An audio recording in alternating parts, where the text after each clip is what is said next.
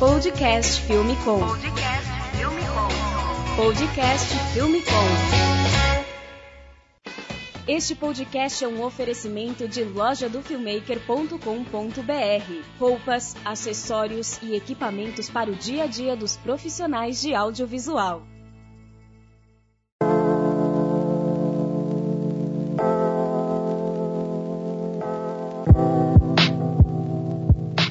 Fala Filmicom, estamos aqui no segundo episódio do podcast da Filmicom, agora aqui no mês de junho de 2018, e a gente trouxe aqui o Bruno Massal. Bruno Massal é fotógrafo, filmmaker e executivo de contas da Canon Brasil. Fala aí, Massal. Fala aí, galera, tudo bem? O Massal chegou aqui hoje animado, trouxe pizza pra gente.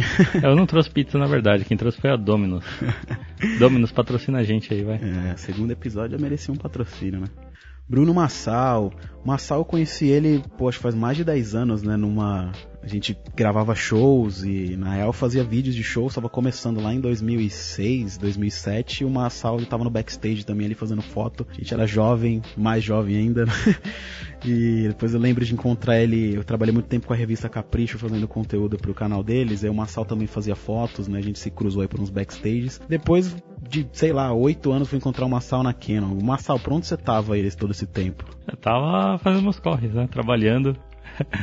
Por muito tempo continuei fazendo fotografia para publicações, né? Mas eu tava com um foco maior em moda. E aí acabou que era basicamente o meu mercado, né? É, aí eu acabei me afastando de fazer show, essas coisas, mas eu continuava eventualmente fazendo um showzinho ou outro, principalmente de banda de amigos. É, hoje em dia ainda continuo fazendo shows, né? Mas numa escala bem menor, só fotografo banda de amigo mesmo. E é naquela vibe, nem cobra, né? Cobra cerveja, na verdade, porque é mais fácil do que cobrar orçamento, cachê, essas coisas. O underground ainda fica na gente, né? É, nunca sai. E é engraçado porque esta semana apareceu no meu Facebook, né? Que tava lá, comemora aniversário de amizade com Maurício Santana, o Tux. E tava lá, né? Tipo, vocês são amigos há nove anos no Facebook. Eu, eu falei, pô, a gente é amigo muito mais tempo já, tipo, fora do Facebook. Antes existia um Orkut, né? Se ele É. contasse. Contasse Orkut, MSN, todas essas coisas aí que a gente conversava direto. Aí eu lembro de ver várias fotos suas, você seguiu um tempo como é, fazendo fotos de modelos, né? Um negócio mais fashion, né? E agora você tá na Canon. Massa, o que, que você faz na Canon lá? O que, que é o, o seu trabalho na Canon Brasil? Eu sou um dos executivos de conta né, da divisão de cinema e vídeo profissional. É, eu trabalho junto com o Yuri, que também é outra figura do hardcore, né? Todo mundo. Você vê como o hardcore é pequeno demais e todo mundo acaba caindo em. Verdade. Nos mesmos lugares, né? Pelo menos nos mesmos meios. E a gente trabalha lá basicamente atendendo demanda de, de vendas, né? Para câmeras de cinema, lentes de cinema, é, vídeo profissional e ah, também lentes de broadcast. É basicamente isso que a gente faz. E agora, né? Recentemente a gente começou também a atender a demanda de monitores profissionais que a Canon começou a lançar desde 2016. E é, tem sido um, um desafio. É bem interessante, na verdade, a gente ver como que esse mercado de monitores era extremamente carente até então. Qual tipo de monitor que a Canon tem? Tem uns menores ou é só aqueles maiores de. A gente tem monitor de referência, na verdade, né? Que são monitores que não são aqueles que a maioria dos filmmakers independentes estão acostumados, que você coloca em cima da câmera. Comparado com o Small HD, Atomos, é um negócio maior, né? É um negócio maior, né? O nosso menor monitor tem 17 polegadas, mas ele é um monitor que foi feito para ficar em, como a gente pode falar, em van. Então ele é mais para unidade mó- móvel de emissora de TV, para fazer transmissão ao vivo. Em hacks, né? É, exatamente. Você tem entradas SDI, você consegue fazer corte, né, de, de câmera, ligar num switcher. A gente tem um monitor também de 17 polegadas que você consegue utilizar num set de filmagem como um monitor de referência pro diretor de fotografia, pro diretor, para eles verem como tá a cor do filme, né? É, daí você consegue aplicar um LUT só no monitor e continuar gravando em log ou em RAW na câmera. Isso é bem legal. Legal, bom saber aí dessa nova linha da Canon. Bom, vamos para nossa pauta principal. Hoje a gente vai falar aqui de full frame no cinema, de lentes e câmeras, de mirrorless e DSLR e lentes vintage. Falando em lentes vintage, a gente lançou um post recente no site da Filmicom, você pode conferir lá em filmicom.com.br. É, esse post ele, ele é bem polêmico porque ele fala é, da, como posso falar, tóxico não, né? do coating, do revestimento, né, que alguns elementos óticos possuem, que na década de 50, 60, aquela década maravilhosa que ninguém ligava para saúde pública, né? pessoal usava alguns elementos radioativos para fazer o esmalte que cobria. Isso, e hoje em dia isso está começando a, a criar alguns problemas para para nós seres humanos e eles estão fazendo uns testes ainda, né? Se você dá uma olhada lá no post, dá pra, pra entender melhor, mas já falar um pouquinho aqui também. Massal, falando em lentes vintage, você é um grande fã de lentes vintage, né? Conta pra gente aí sua experiência, quantas você tem. Ah, eu. Eu comecei a mexer com lente vintage, na verdade, em 2010, mais ou menos. É, procurando alternativas um pouco mais em conta, né, para usar na DSLR mesmo que eu tinha na época. 2010 eu tinha 5D Mark II e tinha uma XTI também, que eu usava, eu usava até que mais do que a 5D na verdade. 5D eu deixava mais para fazer videozinhos. Sempre procurando lentes um pouco mais em conta, né?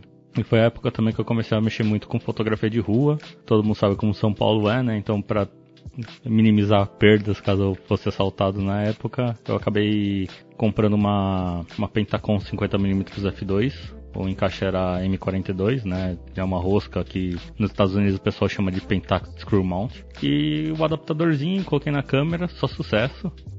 Tudo claro. Tudo claro, uma lente hiper bacana, desfoque completamente diferente da 5018. E aí eu acabei me aprofundando mais e mais, né? Nesse, nesse mundo de lentes mecânicas. E para quem não, não conhece, é, explica pra gente, Massal, de uma forma simples, para o nosso ouvinte saber o que, que é uma lente vintage. Olha, assim, a gente pode falar que na verdade existem óticas modernas, né, e ótica vintage. Sendo bem grosseiro, a gente divide isso em basicamente em duas características, que é look e nitidez, né.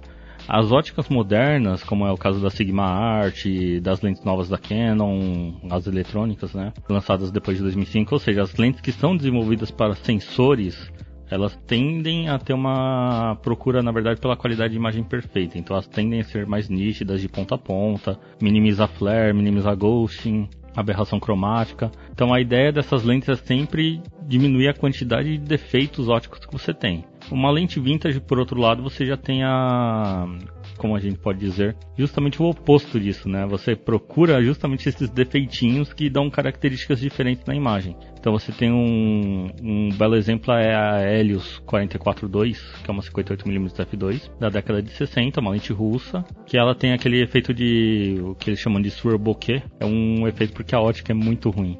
É um, é um defeito óptico, na verdade, e mas as, as pessoas às vezes procuram por isso. É o lance de desfocar as luzes num, numa forma diferente? É, ele fica meio espiralado. Então parece que a pessoa tá tipo dentro de um redemoinho.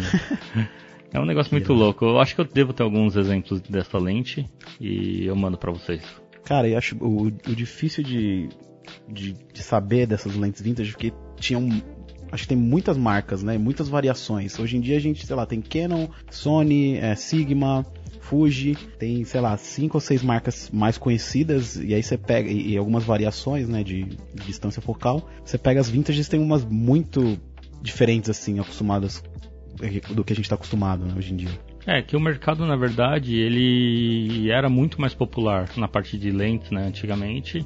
E conforme foi chegando na década de 90, começou a cair, né, decair um pouco. Mas ainda assim existem é, essa ressurgência, né, de, de lente de ótica diferente. Um belo exemplo é uma marca chinesa chamada Seven Artisans. Eles eles fazem lentes para mirrors, fazem lentes para Leica, M, né, para quem usa rangefinder. E são lentes assim, eu comprei uma para testar, não tava botando muita fé porque a lente é baratinha. Você vai falar assim, você fala, pô, uma 35mm f1.2 por 130 dólares é tipo é muito barato. Eu comprei e eu comecei a usar essa lente e eu fiquei muito impressionado com a, com a qualidade dela. Ela não é uma lente a lente mais nítida que eu tenho, mas longe disso ela tem uma, várias características que são únicas dela. Legal. E o custo disso, e acho que por ela ter se popularizado principalmente aqui no Brasil, é que você vai no eBay, você acha ela por 100, 200 dólares e você consegue mandar isso pro Brasil, né? Você espera aí uns 3, 4 meses que ela fica lá em Curitiba, no buraco de Curitiba, né? E aí quando você recebe aqui você tem uma surpresa boa, né? Então acho que é um, um dos grandes benefícios dela, né? É, a coisa que é legal é que assim, o... essa lente específica eu comprei ela no meio de março, mais ou menos. Em abril ela estava aqui já. Daí eu já recebi a carta para pagar imposto, tudo. Mas foi em menos de 30 dias, se não me engano, pra do, de eu comprar e a lente chegar no Brasil. Isso foi bem interessante. E como fui taxado, eles dão aquela prioridade né, pra entrega. O problema é quando você não é taxado hoje em dia, porque daí fica no limbo mesmo de até 40 dias úteis para ser entregue uma encomenda. Mas muitas delas também, às vezes, é, nem, nem é taxado, né? Já Sim, vi casos sim. de elas virem e passar como gift. Sim, É. é, a- uma, eu tive uma lente que foi uma lente russa também, a Jupiter 9, a uma 85mm, que é bem interessante também, a montagem, montagem M42, que era uma lente que tinha uma característica bem única também. Ela totalmente aberta era meio soft, né, a imagem não era totalmente nítida, mas para quem gosta de fazer retrato, especialmente com luz natural, era uma lente que dava uma característica bem interessante que parecia que dá uma esquentada nas cores. Isso é uma coisa que só essa lente que eu tinha, né, que fazia isso. Claro, dá pra fazer na pós-produção, mas é bem mais divertido você fazer na hora, assim, você ver já o resultado. E por que elas são tão baratas, o Massal? É lente de colecionador e, e como elas duram também tanto tempo assim? Que é lentes de 50, 60, 70 anos atrás, né?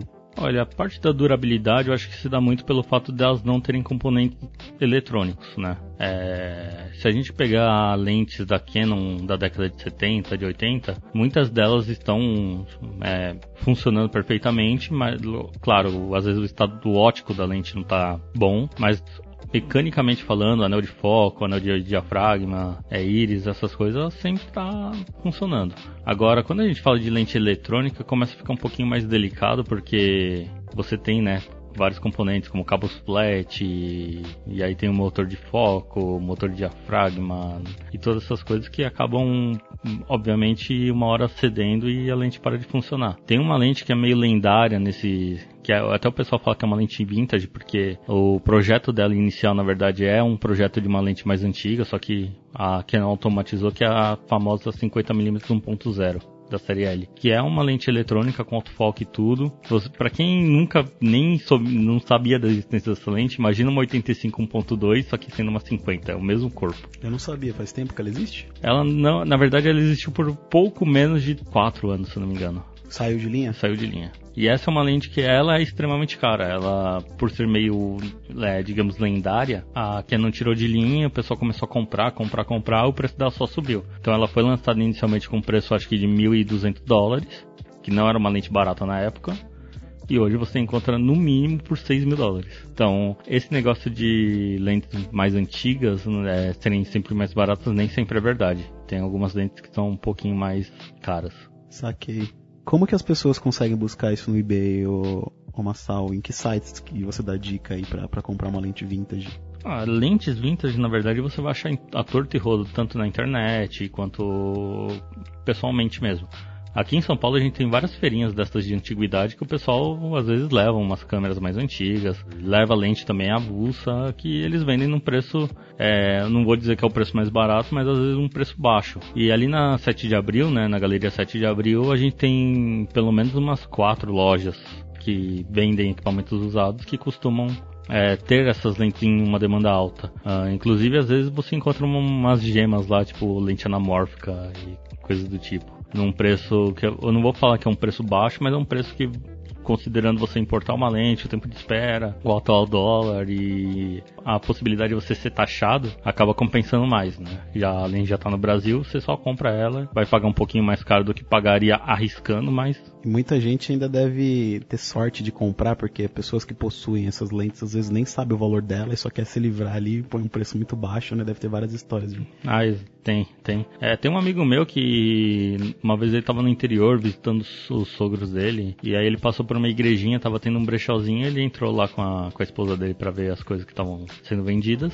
e aí ele achou uma caixa da Leica, uma caixa de madeira, né, que vinha as câmeras, não tinha nada dentro da caixa, mas ele colecionou coisa da Leica, ele perguntou quanto queriam, queriam 50 reais na caixa, e aí a, a freira falou pra ele, ah, você gosta de fotografia? O padre deixou a câmera dele aí e tal, ele faleceu, a gente tá vendendo algumas coisas, e aí a gente tava pensando, daí eles mostraram pra ele, era um, uma Leica M3, se não me engano, com um kit de lentes Lumilux, que se você for comprar novo, você não gastaria menos que uns 6 mil dólares no total. Caramba.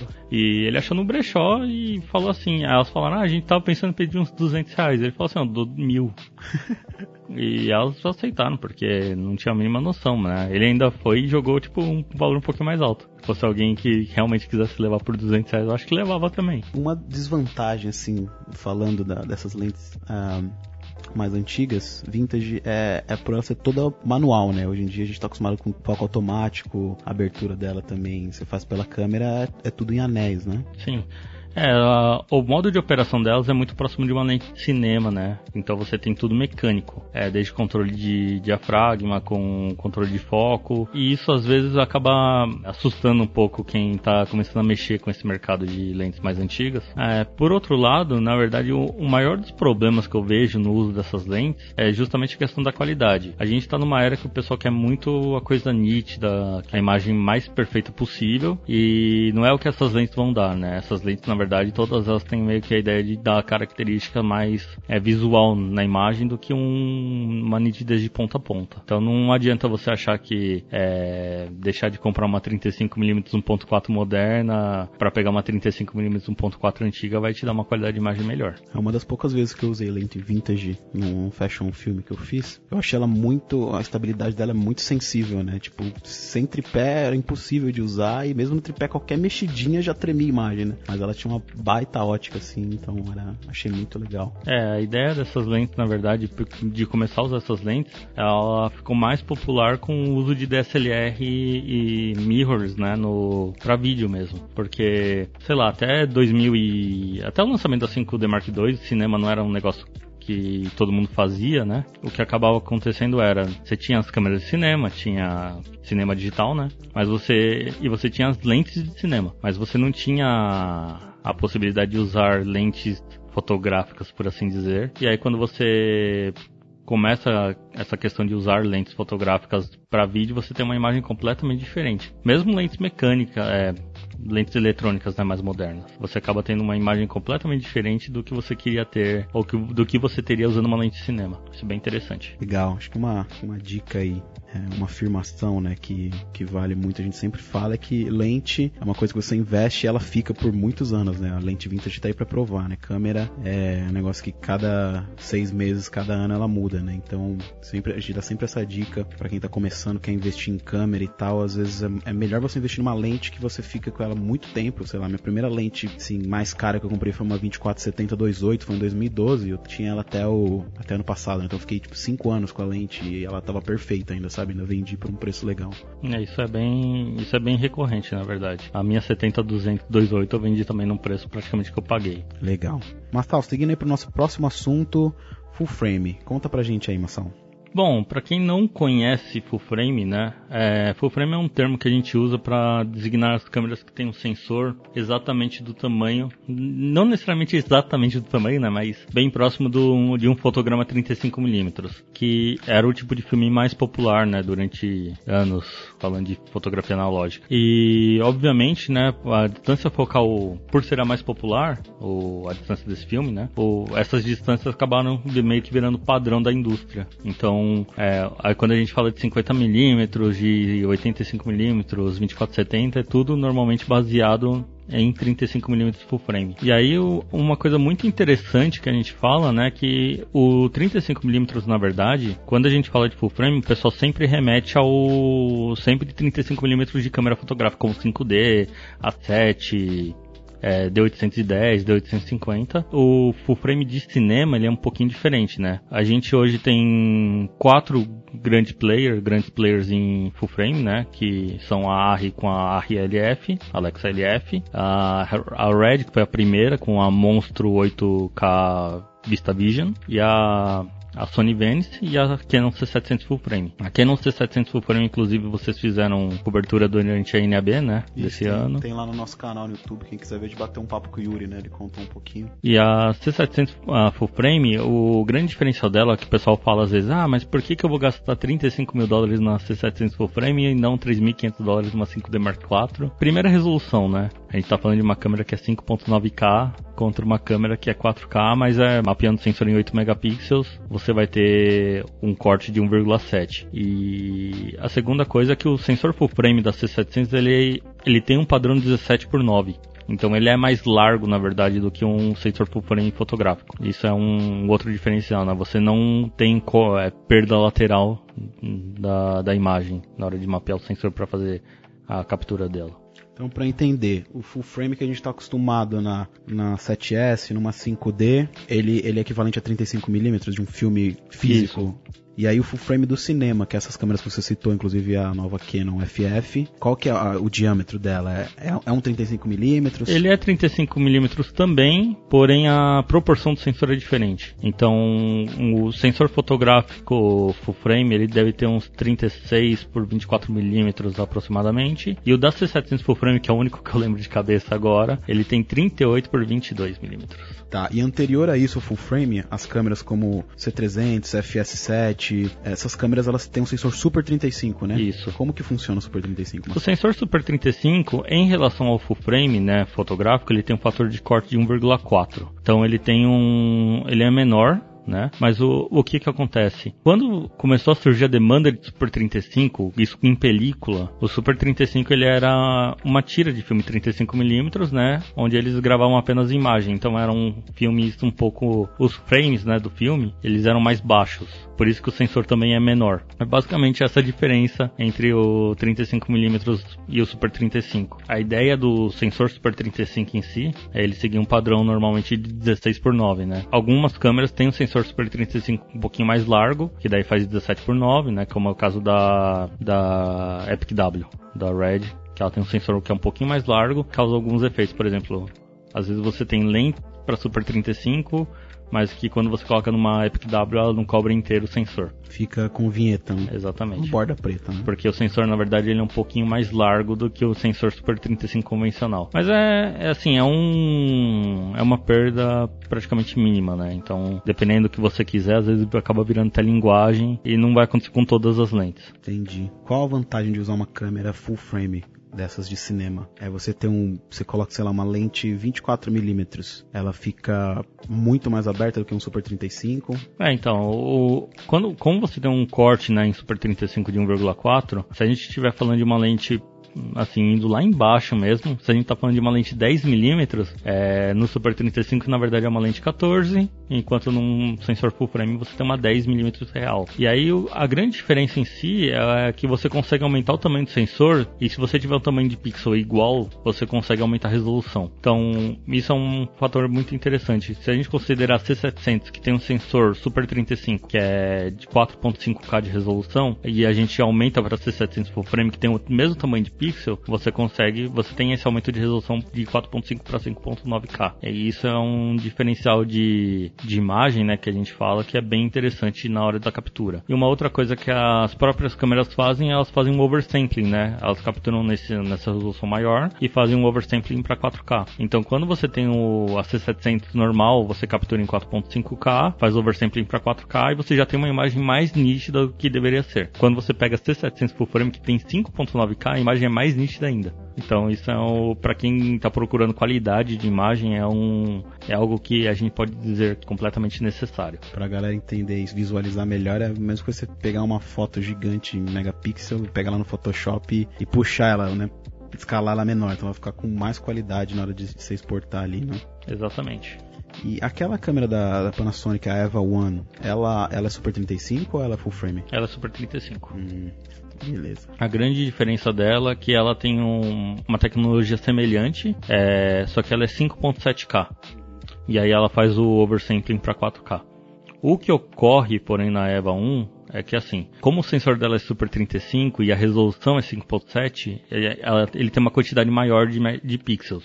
Né? Então você teve que diminuir o tamanho dos pixels para aumentar o tamanho da resolução. Isso é bom em um lado, mas é ruim em outro. Porque no, o lado bom é que você tem uma resolução maior. O lado ruim é que você tem começa a perder um pouco em baixa luz, em ambientes mais escuros, né, em ISO alto, porque os pixels, como são menores, eles acabam não absorvendo tanta luz quanto um pixel maior. Legal. Já que a gente está falando do, do, negócio mais high-end aí de full frame, vindo aqui para nossa realidade, é, as câmeras DSLR mirrorless. A 5D começou aí em 2010, trouxe toda essa revolução aí de câmeras mais acessíveis, né? E depois veio a Sony com as câmeras mirrorless dela, pra galera entender o que, que é o mirrorless e o DSLR. Bom, é, basicamente, né, quando a gente fala de mirrorless DSLR, as DSLR são aquelas câmeras fotográficas convencionais, né, que tem o um espelho entre a lente e o sensor da câmera, e aí esse sensor, esse espelho ele levanta na hora de fazer a imagem e tal, e você olha por um, por um visor ótico. E as mirrorless, no geral, são câmeras que você não tem esse espelho. Basicamente isso, por isso que estão, usam esse termo, né, chamado mirrorless. Mas o, a grande ideia dela, na verdade, é em reduzir o tamanho da câmera e o, o tamanho e o peso da câmera, né, já que a caixa de espelho é um dos, um dos componentes internos das DSLRs que mais ocupa espaço e mais pesa na câmera.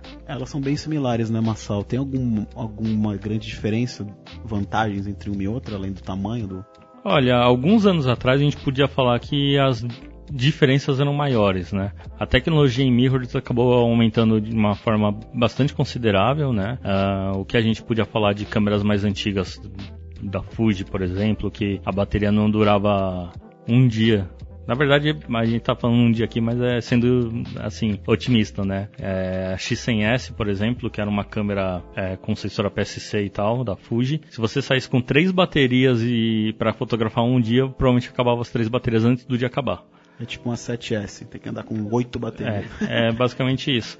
E a DSLR, por não ter o. não ficar ligada 100% do tempo à tela LCD, né? Você acaba tendo essa economia de bateria. Óbvio que hoje em dia a gente está falando de câmeras que estão começando a ficar mais avançadas, baterias melhores, é, e você tem uma série de possibilidades de, como eu posso dizer, é, contornar esse problema de bateria, né? Algumas câmeras você pode ligar um power bank, por exemplo. Legal, é isso é uma coisa que tava fazendo uma análise aqui, eu falei como que uma câmera que parece mais manual, uma DSLR, né, para levantar um espelho, fazer a foto ou o vídeo, ela economiza mais bateria, né, mas é, ela não fica o tempo todo disparada, né? Exatamente. Ao contrário de uma mirrorless que tá o tempo todo aceso ali, porque é um É porque como a mirrorless ela tem que para mostrar a imagem para o usuário, ela tem que ficar sempre mapeando o sensor, isso acaba consumindo mais bateria. Para quem quer ter uma ideia mais ou menos de como seria, seria a mesma coisa que você pegar a sua DSLR, tipo uma 5D Mark II, uma Mark III, uma 80D, ligar o modo Live View e, e sempre fotografar nesse modo. Vai comer Vai comer bateria. Mas é exatamente assim que uma mirrorless funciona. Eu economizava muito na 6D, na época tinha 6D, 60D. Desligava o monitor, né, para durar mais. Exatamente. E falando em câmeras mirrorless, a, a Canon teve um lançamento recente, né, que é a M50. Sim. Ela, a gente até viu ela lá na feira, nem tinha chego no Brasil ainda, só o, o youtuber o Peter McKinnon, né? Que é seu. Massal é fã do Peter pra caramba. É, não sou eu, né, pelo visto. É, gente pra caramba. O cara é referência hoje em dia. O canal dele tá crescendo cada vez mais. Vamos deixar o link aqui no, no post, no site da Filmicom, pra quem quiser conhecer. É um youtuber que fica no Canadá e ele tá gerando um conteúdo, um daily vlog e falando, fazendo reviews de um jeito muito legal, muito diferente, né? É, uma coisa muito interessante do Peter McKinnon é que o cara, ele é fã da Canon. Ele sempre tava lá e tal, e aí o pessoal perguntava, quando que você vai migrar pra Sony, coisa do tipo, né? Porque a internet é assim. E ele respondia, não quero migrar, porque eu gosto da Canon, gosto da imagem, gosto não sei o que, não sei o que. O cara ficou tão nessa de ser fã da Canon que acabou que a Canon Canadá chamou o cara para ser um dos embaixadores. Isso é um negócio bem interessante você considerar. É, uma, cara tem paixão mesmo pela marca. Cara, um lance que a gente ouviu muito, só complementando na, na NAB, toda hora a gente ouvia de um, uma marca ou outra, era o lance de Color Science, né? Acho que é um negócio que a Sony ainda peca muito, que a ciência da cor, né? Quando você grava com uma câmera Sony 7S tem um excelente custo-benefício e tal, por gravar 4K, fazer slow. Só que a cor, cara, é, a galera, um cara na, num stand da, na, na NAB falou pra mim, é, parecia plástico, sabe? Então, tipo, é, é, bem diferente, né? Ele puxa um pouco pro verde e tal. E isso a Canon sempre foi foi melhor e tem muitas pessoas que é muito fã da, da Color Science da Canon, né? Então, muita gente ainda utiliza, gosta muito da 5D, da, das DSLRs por conta da cor mesmo e nem liga para um 4K ou para um slow, né? É, então, é que assim, na verdade, quando a gente fala de é, segmentação de mercado, é, o que forma a imagem na real, né, para o usuário, é sempre um conjunto de fatores. Então a gente fala de resolução, a gente fala de especificação técnica, de frame rate, é, e também tem a questão da imagem puramente, né, da imagem pura que sai da câmera. E nisso, eu acho que a gente pode usar como exemplo para não falar, não, o cara tá puxando sardinha para Canon porque trabalha lá. A gente pode usar a ARRI de exemplo, que até pouco tempo atrás não tinha nenhuma câmera 4K. E ainda assim é a câmera mais utilizada no cinema em Hollywood. Por quê? Porque a imagem que ela produz, os tons de pele e tal, são os mais naturais do mercado. É isso que o pessoal queria. A Sony ela é muito utilizada em televisão. Por quê? As especificações técnicas são muito mais atrativas para um engenheiro de imagem do que uma, uma Por exemplo. Então, a, nesse aspecto, assim, são, a gente acha que são segmentações diferentes, só que com essa, com essa junção né, de mercados de broadcast e mercado de cinema, cada vez mais câmeras se desdobrando para os dois lados, isso está cada vez ficando menor, né? Essa diferença, essa diferenciação. Então, a gente tem, por exemplo, a Sony Venice, que já foi a primeira tentativa da, da Sony de mudar né, a ciência de cor. Na NAB eles anunciaram a FS5 Mark II também, falaram que vão tentar mudar a ciência de cor. Então eles estão tentando mexer nesse ponto agora, porque nas especificações técnicas eles já tem uma câmera que é muito é, atrativa. É o segredo de cada marca, né? Exatamente. A Canon ela tem uma ciência de cor que não, não mudaram, não mudam faz anos, né? Que agrada muita gente. E agora eles estão começando a mudar esse termo de especificação técnica para tentar agradar o mercado de forma mais abrangente. Voltando aqui então pra, pra M50, a gente não se perder aqui no assunto, senão a gente vai longe, né? É, cara, ela custa 780 doll, né? é, 780 doll com a lente do kit, né? Que é a 1545mm, que é uma lente de kit bastante honesta, na verdade. Para uma lente de kit, considerando o fator de corte da câmera de 1,6, então no full frame você tem uma lente que começa equivalente a 24mm, é bem interessante. Ela grava 4K, e para quem que é essa câmera, Massal? Então... É quando... pra youtuber? Dá pra você fazer o que com ela? assim? É pra, pra qual público dela? Assim, voltando um pouquinho, né? Em 2016 a Canon lançou a M5, em 2017 ela lançou a M6. Você tem as duas, né? Eu tenho as duas. Na verdade, tem as três, né? Eu posso falar bastante das diferenças entre as três. A M5 e a M6, é, a grande diferença entre elas é que a M6 não tem um visor, o, o viewfinder eletrônico né, incorporado. Você pode comprar opcionalmente. E a M5 já tem incorporado no corpo da câmera. É, mas assim, quando você pega as duas câmeras na mão, você parece que você está pegando uma 80D. Ela tem o dial de comando de diafragma na parte traseira da câmera, tem o dial dianteiro para controle de velocidade. Então você tem tem uma câmera que na mão parece muito uma DSLR mais mid-level, né? Uma DSLR mais avançada. Quando a gente pega a M50, a grande coisa que parece é que ela é mais próxima da linha Rebel. Então você tem a só um dial de comando, para você mexer na abertura você tem que apertar um botão e mexer o dial. É... Você tem um botão dedicado para REC, mas você não tem controle dedicado para ISO. Então tem uma série de fatores que acabam diferenciando um pouco a usabilidade da câmera em si em relação às outras câmeras. Então então até por isso que você chega e fala, pô, a câmera grava 4K, mas ela é mais barata do que as outras. É porque tem essa questão também da, da usabilidade em si. É, comparando ela é bem pequena, né? Sim, elas, na verdade a, a M5 e a M50 elas têm praticamente o mesmo tamanho. A M5 no caso ela é um pouquinho mais alta porque ela tem mais botões no, no na parte de cima da câmera, né? E a M50 ela só tem um do, o dial de comando e o, o dial dianteiro, né? Que você faz o controle de velocidade com os botões para disparar a imagem. Mas o essa é a diferença principal, né? Dá para ver que a Canon pensou na verdade na M50 como uma versão, como a gente pode dizer, uma T7i para YouTubers. Uh, você consegue levar ela no bolso, tem uma jaqueta, né, que ela foi feita para carregar câmeras às vezes, mirrors. Dá para colocar uma lente 22mm pancake, por exemplo, nela e tranquilamente sair por aí só com a jaqueta e a câmera no bolso. Isso é bem interessante.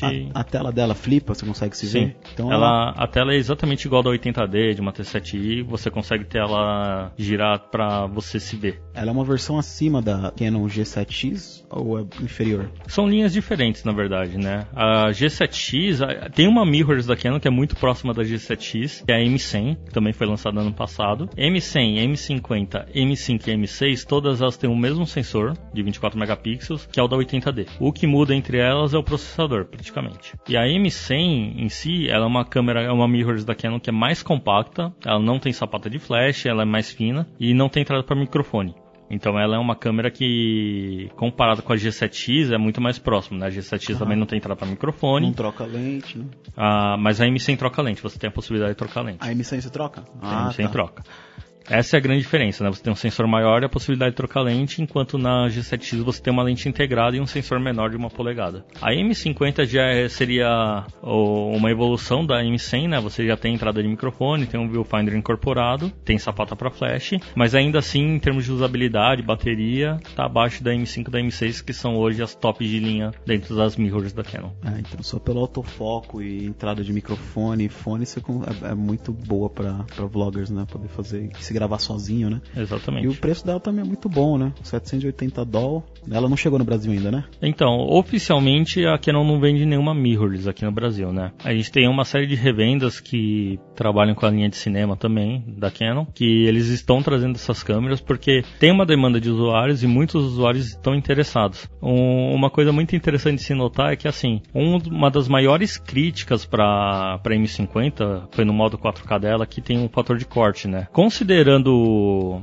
o que que acontece na verdade, só explicar o que que acontece por trás desse crop, né? A M50 ela mapeia o sensor de 24 megapixels para gravar a imagem 4K é, linha por linha. Você tem um sensor de 24 megapixels e a, a câmera processa só a partir de 8 megapixels que formam 4K para capturar a imagem e assim exigir menos da câmera. Então, ao contrário de uma é, de uma câmera 4K real, né, que você não tem esse crop, a, a M50 ela faz isso para eliminar overheating, então a câmera não esquenta tanto. Você tem uma câmera mais confiável para captura de 4K. No entanto, você tem esse corte que em cima do sensor de 1,6 acaba chegando em torno de 2,3 no total. E assim, no, quando você olha no papel, na verdade, parece um corte meio absurdo, né? Só que esse é o corte bem próximo do que a GH4 com o fator de corte para gravar em 4K tinha. É a mesma do Black Magic, GH4, não?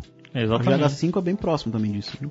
É, a GH5, a GH5 tem um modo que você consegue mapear para o sensor capturar inteiro, né? O sensor, mas o sensor da GH5 é menor já, ele é M4 então ele já tem um fator de corte duas vezes. Então, na verdade, a, a M50 ela tem um fator de corte que deixa ela muito próxima das, dessas câmeras de 4 terços. O, o, sensor dela é um APS-C ou não? É um sensor APS-C de 24 uhum. megapixels. Pra quem não sabe, APS-C é o sensor aí da 7D, 6D. Da 80D. Toda essa linha. Então, é, não é muita, muita diferença, né? No 4K ele fica menor ainda, né? Isso. Então... E ela faz slow, né, Mastão?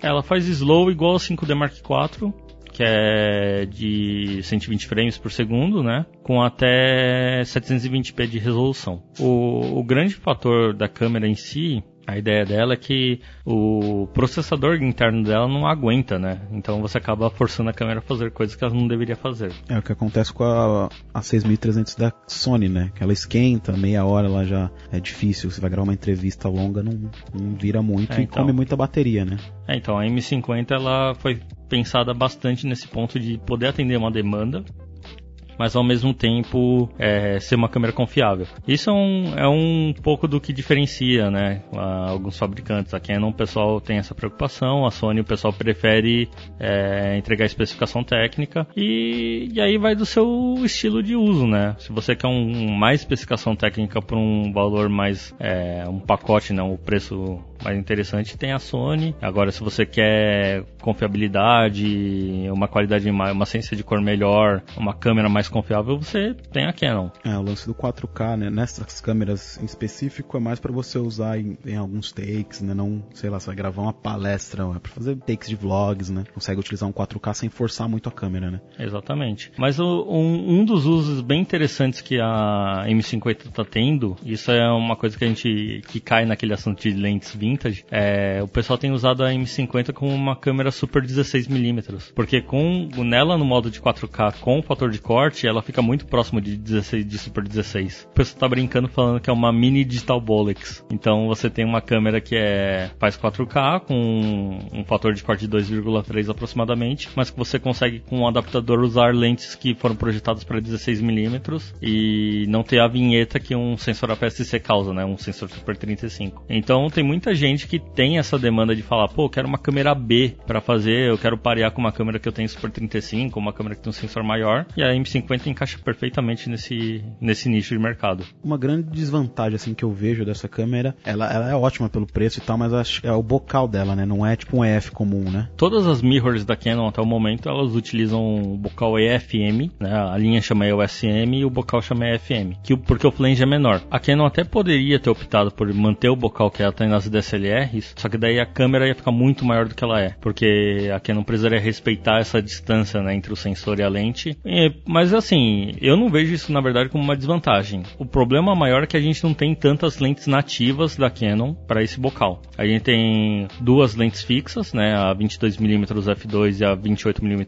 3.5 que é macro. Tem uma série de lentes zoom, mas todas elas têm abertura variável. E, e como que você usa isso aí com, sei lá, a gente tem aqui lente 2470 da, da Canon EF. É um adaptador que você usa, é caro? É, a Canon, quando lançou a EOS M original em 2012, ela já lançou um adaptador oficial, EOS to USM Adapter. É da própria Canon. Da própria Canon, per- Autofoco. Funciona autofoco, controle de íris, estabilizador, tudo funciona. Não tem ótica entre ele, né? Então Só conexão ali. é só conexão. E uma coisa muito interessante desse adaptador é que assim, quem já usou adaptador de lente eletrônica como metabonizativo, qualquer um desses é, adaptadores que precisa de energia elétrica, né, energia da câmera sendo alimentada pela bateria, você tem a desvantagem dele sempre consumir bateria. O pessoal às vezes brinca, né, tem a questão da 7S consumir muita bateria e você coloca uma lente, meca- uma lente eletrônica da Canon, consome mais bateria ainda. A- o adaptador da Canon, da EOS M, ele foi feito para não consumir bateria caso a lente não esteja sendo utilizada. E isso é uma baita de uma vantagem. Então você consegue manter é, a autonomia de bateria mesmo usando uma lente eletrônica da Canon no, com o adaptador. Legal. E quanto que ele custa, Mação? Esse adaptador custa 200 dólares, esse é o preço de lista dele, né, nos Estados Unidos. Mas é, é um adaptador que vira e mexe está em promoção. Então Legal. eu já cheguei a ver na BNH ele por 50 dólares, por exemplo. bom. Então É, comparado com o Metabonis que é 400 doll, é. 150, 200 doll é ok até, né? Não é Exato. legal. Uma, uma boa câmera aí, vale a pena dar uma olhada nela. E a gente também tem lançamento hoje, né, Massal? O Massal chegou aqui com a novidade do dia. Hoje é dia 7 de junho. Não, tem, tem nova linha de 70-200 da Canon, né? É, então, o, o- isso foi uma coisa muito en- engraçada, porque ontem a gente estava conversando é, lá no escritório, e aí aí o pessoal da divisão de fotografia, tudo lá, e a gente falando, então, vocês vão lançar 70-200 nova, né? Daí eles, como vocês sabem disso? E a gente, então, tem um site aí confiável, assim, tal, meio oficial, chamado Canon Rumors. Os caras já estão falando da lente, tipo, há uma semana.